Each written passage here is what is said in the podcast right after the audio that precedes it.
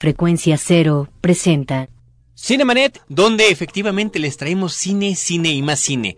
En esta ocasión vamos a platicar con un enviado especial del Festival de Cine de Montreal. Por supuesto, hablaremos del documental de Gerardo Tort, La guerrilla y la esperanza, para todos ustedes. Bienvenidos.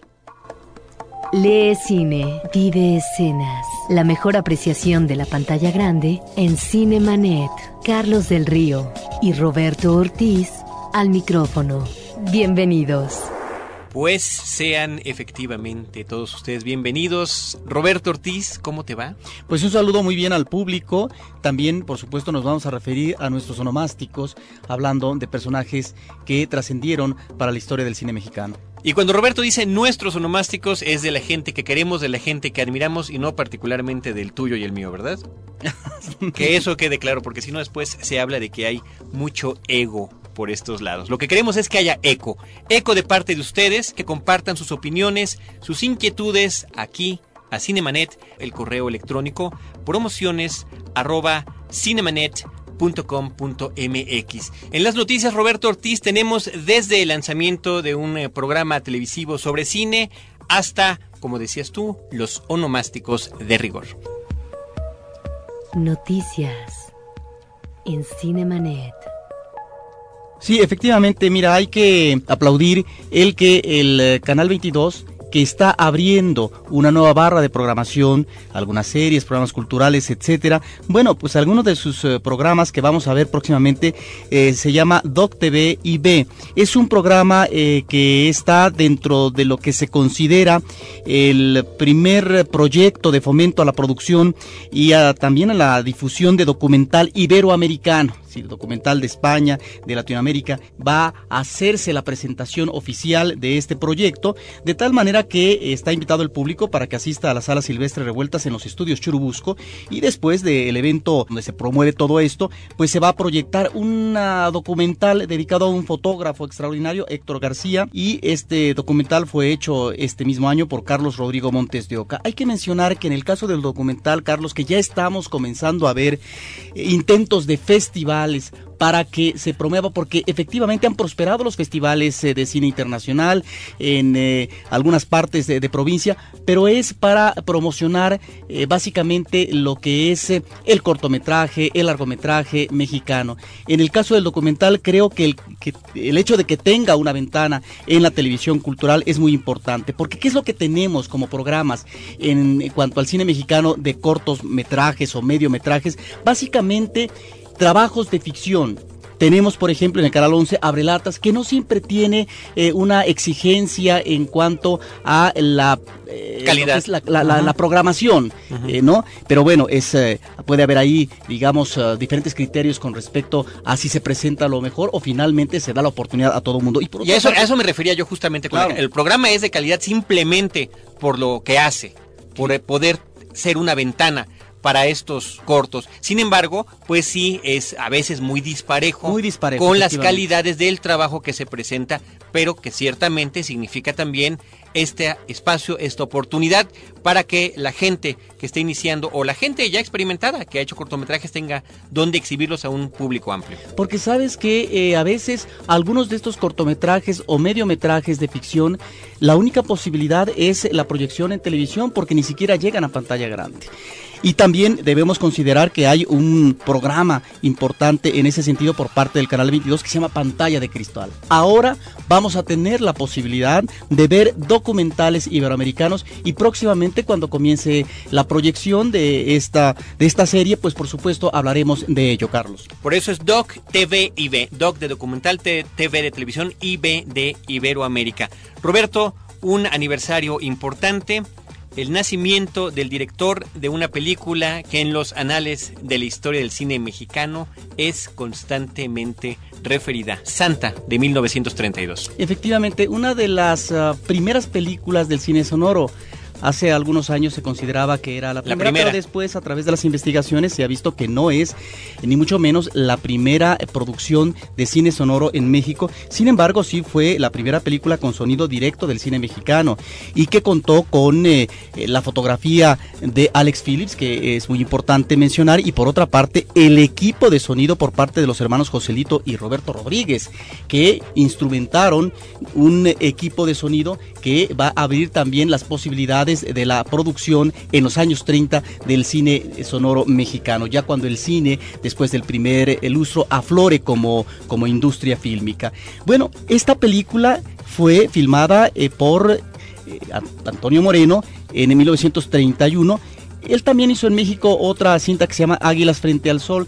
Él eh, es, fue una persona que nació en Sevilla y que se incorporó inmediatamente desde que era adolescente a eh, una compañía dramática y fue a parar a Nueva York. Y ahí es donde inicia eh, su trabajo en el cine Carlos comenzando ni más ni menos con la empresa Biograph eh, con David Griffith que es el, articulador del lenguaje fílmico y también bueno trabajó para otras compañías para la Paté. Él comienza a actuar como héroe de algunas películas breves y después se convierte también en galán latino. Debemos decir que ya para 1920 él eh, hace su, su, primera película, su primera eh, cinta, de tal manera que hace algunas uh, obras eh, que, bueno, quedan ahí de principios de los 20 y después cuando llega el sonido, el sonido, él queda un tanto en un plan marginal. Lamentablemente él ya no se incorpora de una manera pues tan floreciente, tan uh, impactante en el caso del sonido, que así sucedió, Carlos, con toda una serie de actores que fueron gloria, fueron estrellas en el cine silente, pero que lamentablemente no pudieron trascender en el sonoro. Y bueno, hay que decir que él em, hace en México la película Santa que dices tú es importante y es importante también porque aparte de ser de las pioneras en eh, el ámbito del sonido, es una de estas cintas que va a iniciar lo que se conoce como temática de eh, las ah, mujeres prostitutas, de las mujeres pecadoras que no tienen, digamos, un destino favorable porque finalmente cayeron en la tentación y no les queda más que degradarse a través de la prostitución.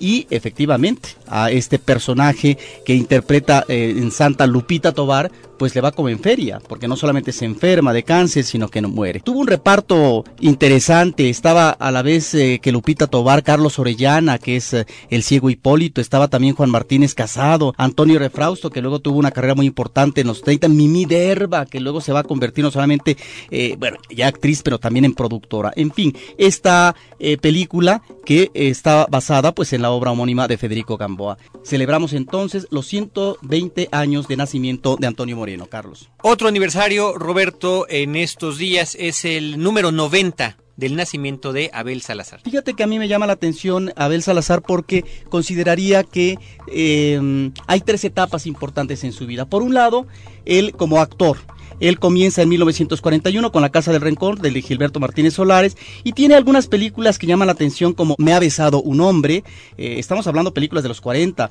donde nacen los pobres, menores de edad, pero hay una cinta que se convierte en un clásico, que es Los Tres García, Carlos. Esta película que luego tuvo una secuela, Vuelven los García, una cinta que interpretó él un papel importante al lado ni más ni menos que de Pedro Infante, de Víctor Manuel Mendoza y pues también estaba esta figura es, eh, de, de Sara García como una abuela sino tiránico, así autoritaria, eh, de, de, un manejo muy duro en lo que era la relación con eh, sus familiares.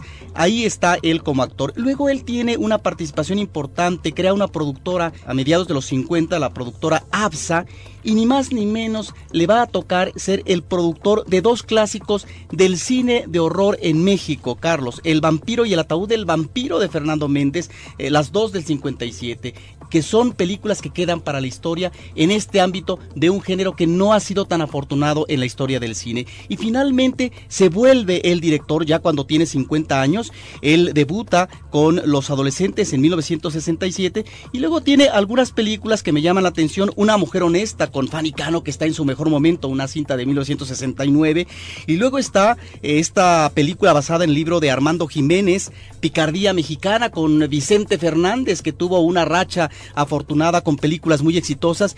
Y luego hubo una película que hizo Raúl Araiza en el 80 que se llama Lagunilla Mi Barrio, Carlos. Él a Abel Salazar le toca realizar la segunda parte.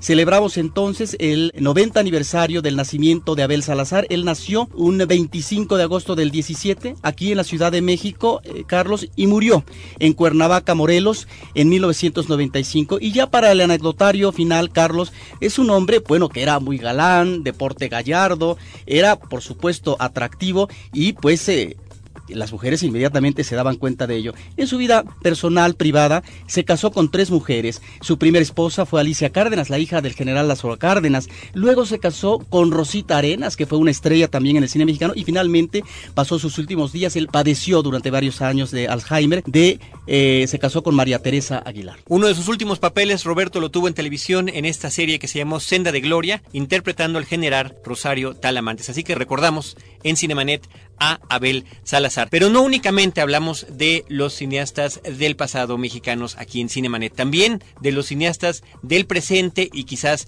del futuro. Esta semana, en nuestra versión de podcast, tuvimos la oportunidad de entrevistar en un podcast que se va a publicar apenas hasta el próximo martes a Sebastián Silva, un hombre que ha llevado una trayectoria importante como asistente de dirección en diferentes producciones a nivel nacional e internacional. Entre sus créditos están películas como de James Bond, tiene un par de ellas, trabajó en Cronos, eh, con, Guillermo del Toro en Cabeza de Vaca, en fin, ahora él acaba de terminar un largometraje que se llama El viaje de la nona, una película que se va a exhibir hasta principios del próximo año. Sin embargo, nos platica que él ha creado un concurso para involucrar al público de manera activa y sin necesariamente ser cineasta en producir un cortometraje con el tema de la familia y poder compartirlo a través de una página de internet que justamente es elviajedelanona.com. Escuchemos esta primera parte de la entrevista, un fragmento de la entrevista que tuvimos con Sebastián Silva. La mora se me va, la rosa se me va. En el viaje a la nona sí, es mi ópera prima, ya hablaremos un poco de eso. Y el concurso lo que es es invitar a, todo mundo a sacar ese pequeño dictador, perdón, director que tiene todo mundo dentro y contar con los medios que tengan, celulares, cámaras de video que puede editar prácticamente en un café internet cualquier persona. El contar una historia con el tema de la familia y bueno, subirlo a nuestro portal www.viajelanona.com, la nona con doble N, pero si lo escriben sin dos Ns no importa, de todos modos llega. Y la idea es muy libre, hay requisito que no pese más de 100 megas y ahí están las bases y la idea es que lo vea todo el planeta, es internet, hacer un foro sobre la familia, sobre el cine, sobre los cortos y en su momento votará el público, cada quien podrá votar por tres. Los 10 más votados pasarán al jurado y al primer lugar toma las llaves de un coche 2008, un al segundo lugar, Vete con quien quieras a Italia, que tiene que ver con la película. Al tercer lugar, una cámara digital. Mira, el viaje a la nona está basado en una situación que se presentó a mi familia. Esa es la historia de una familia con una abuela de gran personalidad, que en este caso interpreta a Nacelia Murguía. Ella es la mismísima nona. Y el tema es que la nona quiere ir a conocer el pueblo de su difunto marido, Santódaro, en Italia. Y bueno, la película gira alrededor de darle vueltas a todo esto.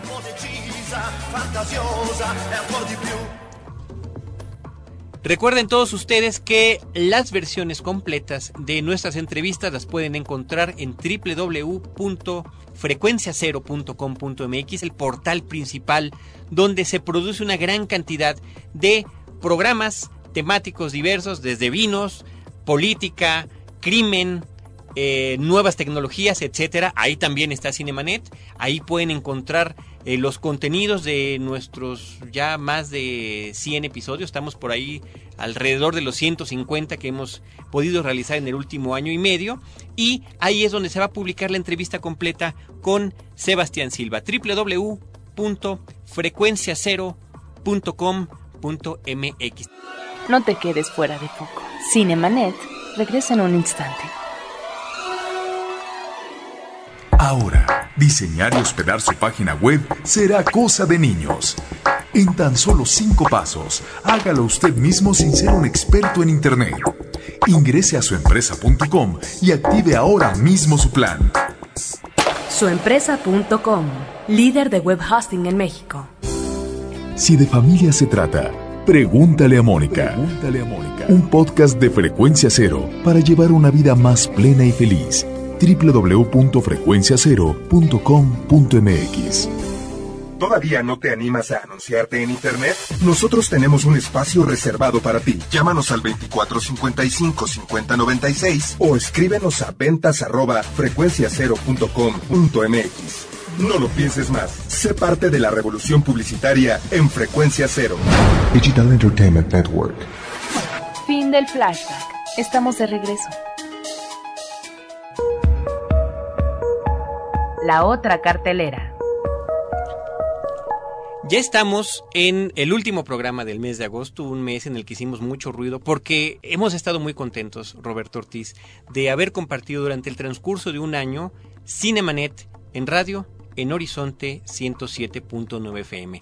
Hubo varios eventos, hubo programas de verdad para nosotros extraordinarios, compartidos con nuestros compañeros de la barra de jueves de Horizonte, con el cónsul en la valija diplomática, con Libre Albedrío, con Eric y con José Enrique. También hemos tenido premiers como la que hubo la semana pasada, El Imperio del Dragón. Agradecemos a los que estuvieron con nosotros. Y pues dentro de esos festejos también las distribuidoras de cine en video, de películas en DVD, fueron generosas con nosotros, generosas con nuestro público, obsequiándonos gran cantidad de regalos. Los obsequiamos en programas pasados, pero yo quiero dar sí ese agradecimiento a la gente que nos ha apoyado. A David Núñez por películas que nos entregó como todo sobre Lili Chau Chau el mejor de los tiempos o Peeping Tom. Orisa Castellanos que nos consiguió estas colecciones de tres películas temáticas, ¿no? En una venía La cabaña del terror, El silencio del miedo y La isla del terror y en otra que ya era de comedia, Un tonto y su dinero, Vacaciones en la nieve y 2001 Un loco en el espacio. Ivonne Holguín nos consiguió paquetes dobles de películas como American Pie La Boda y American Pie Campamento de Bodas que venían juntas, Elena de Troya que venía con Espartaco o El Rey Escorpión y La Momia. Y por su parte, Imelda Vargas nos consiguió Niñas Mal, una película de este mismo año de cine mexicano y Una casa patas arriba. Así que muchísimas gracias a todos ellos por esos obsequios. Gracias a ustedes por seguir participando para podérselos ganar. Y ahora sí, Roberto, disculpa el eh, comentario, pero ahora sí vamos con la cartelera alternativa, la cartelera cultural.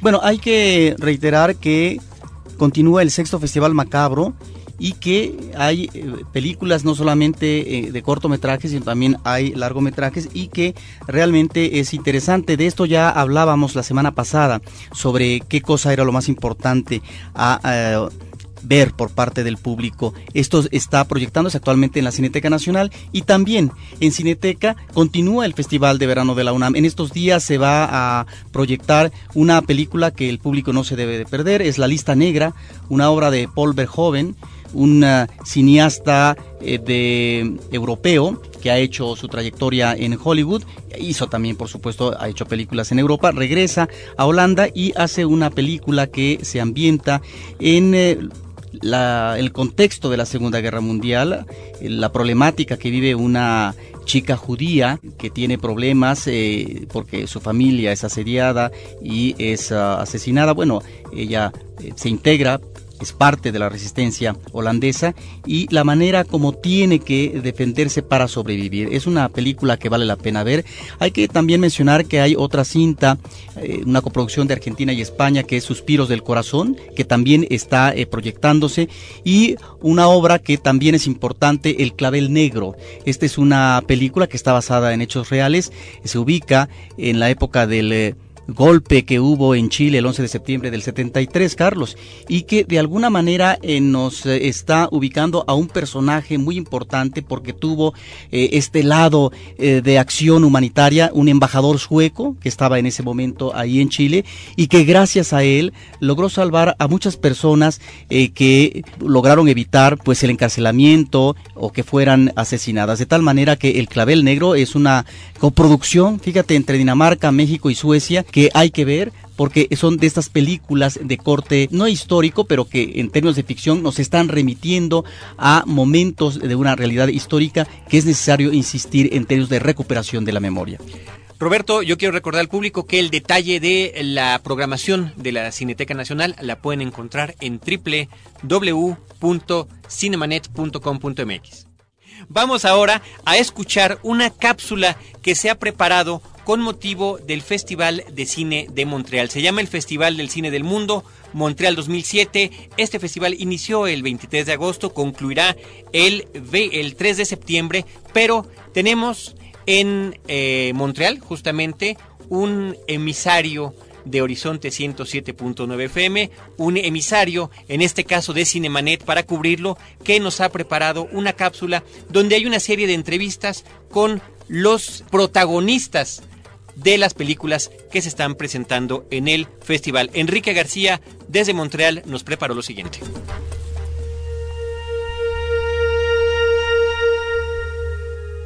El Festival de Cines del Mundo de Montreal festeja sus 31 años de existencia. En esta programación podemos apreciar diferentes categorías competencia mundial, las primeras obras, cine fuera de concurso, homenajes y documentales del mundo, lo que representa más de 400 realizaciones en su programación interna y externa. Me encuentro con Susana, productora de la película El Niño del Barro, y me encuentro con el realizador Jorge Algora. Muchas gracias, ha sido toda una sorpresa cómo ha reaccionado esta ciudad a la película es emocionante ver cómo se llenan las salas día tras día y bueno, eh, estamos encantados de esta posibilidad de abrirnos desde el norte de América a todo el mundo latino. Jorge ha querido hacer una reflexión sobre la violencia infantil. En 1912 existía y ahora sigue existiendo. El asunto es que el mal, eh, digamos, los, las pesadillas siguen existiendo después de un siglo eh, en el que, digamos, los abusos a menores se cometían ya, los abusos a menores se siguen cometiendo. Esta es una película que realmente, con el pretexto de una película thriller y el pretexto de una historia real de un asesino que existió, que se llamaba Cayetano Santos Godino, y que fue un menor que con 10 años empezó a atacar a menores y lo detienen con 16, lo que pretende es rescatar un poco esa conciencia de visión sobre el mal que se sigue practicando sobre los menores. En este festival también podemos apreciar una gran participación de personalidades de diferentes puntos del planeta. Hoy con nosotros Leopoldo Muñoz, periodista de las últimas noticias de Chile. Este festival ha estado muy interesante principalmente porque se aunan películas de diferentes países, de diferentes culturas, lo cual le da una mixtura, una, identidad muy especial a este festival. Las películas europeas dan cuenta de los, problemas que está, está, sufriendo el viejo continente como el bullying, está la agresión a los, a los niños y cómo esto repercute en la, en la familia y en la sociedad entera. Me encuentro con el realizador Nick Baltazar. Presentó un largometraje titulado Ben X, que representa una realidad de un joven autista que se da en cierta parte de la sociedad en este país belga. Esta historia está basada en un joven de 17 años que se suicidó arrojándose de un castillo medieval en mi ciudad natal de Gran, en Bélgica. D'un château, d'un château médiéval. Pourquoi c'est-il important de participer dans un festival comme celui-là de, de, Montréal, Festival des films du monde de Montréal Ce que je vais dire, ça, ça, ça, No es por presunción, pero la gente de Montreal es adorable y yo creo que esta ciudad es la mejor del mundo. Aquí es América, con un retoque de Europa. Es por eso que nos sentimos con cierta calma. Yo vivo en el momento y actualmente me siento muy bien. Enrique García, Montreal, Canadá. Con entusiasmo y envidia de la buena, como le llamamos, eh, escuchamos a Enrique García que feliz evento está viviendo. Qué bueno que haya tenido la oportunidad de poder entrevistar a estos realizadores. Las películas, las dos que comentan, se oyen verdaderamente interesantes. El Niño del Barro, esta producción de Argentina y España, que eh, se basa en este hecho real que comenta. Además, ficcionalizado, lo cual le da este atractivo de thriller. Y la película de Bélgica, Ben X o Ben X, como se puede pronunciar en uno u otro idioma. Otro de los atractivos, Roberto, de este Festival de Cine de Montreal son las eh, vistas de películas diarias que hay al aire libre en un foro especial que se está utilizando para este evento. Así que bueno, pues eh, gracias a Enrique García desde Montreal por su participación. Nosotros estamos ya por pasar a nuestra siguiente sección que tiene que ver con los estrenos de la semana. Estrenos de la semana en Cinemanet. Roberto, al inicio del programa platicábamos del el estreno de esta semana importante que hay en el contexto de la cartera comercial. Es una película mexicana, es un documental, es una historia muy seria que trata sobre la guerra sucia en nuestro país y que se llama La guerrilla y la esperanza del director Gerardo Tort acerca de la vida de Lucio Cabañas. El guion correspondió a Marina Stavenhagen, es una cinta del 2005 y lo que hace el cineasta es reunir toda una serie de testimonios, parte de la entrevista, a quienes, a los familiares de Lucio Cabañas Barrientos, a alumnos, porque hay un alumno que además participó con él en la lucha guerrillera, amigos, compañeros y en la parte también creo que medular en términos de análisis, pues a dos eh, personajes importantes que han abordado la guerra sucia y eh, la guerrilla en México, sobre todo Carlos Montemayor y Armando Bartra. Entonces, a, a partir de estas entrevistas se crea todo un tejido de lo que es eh, la trayectoria, podríamos decir, de vida por parte de Lucio Cabañas desde que es un niño, ¿sí? Un niño con muy eh, festivo, cantarín, etcétera, hasta que se compromete después eh, de que da clases como maestro rural, se compromete eh, para hacer su lucha guerrillera fundando el Partido de los Pobres. Yo creo que lo interesante, Roberto, es esta investigación tan eh, profunda el rastrear a estos personajes, a estos protagonistas del momento que nos platicaban, como decías tú, los parientes, los hermanos, los medios hermanos, desde las cuestiones cotidianas de la vida de Lucio, los compañeros en su lucha, en las diferentes formas en las que perseguía sus causas sociales y sobre todo, Roberto, traer a este siglo XXI, traer a estas nuevas generaciones esta historia que es parte de nuestro México contemporáneo y que de repente pues no estamos al tanto, ¿no?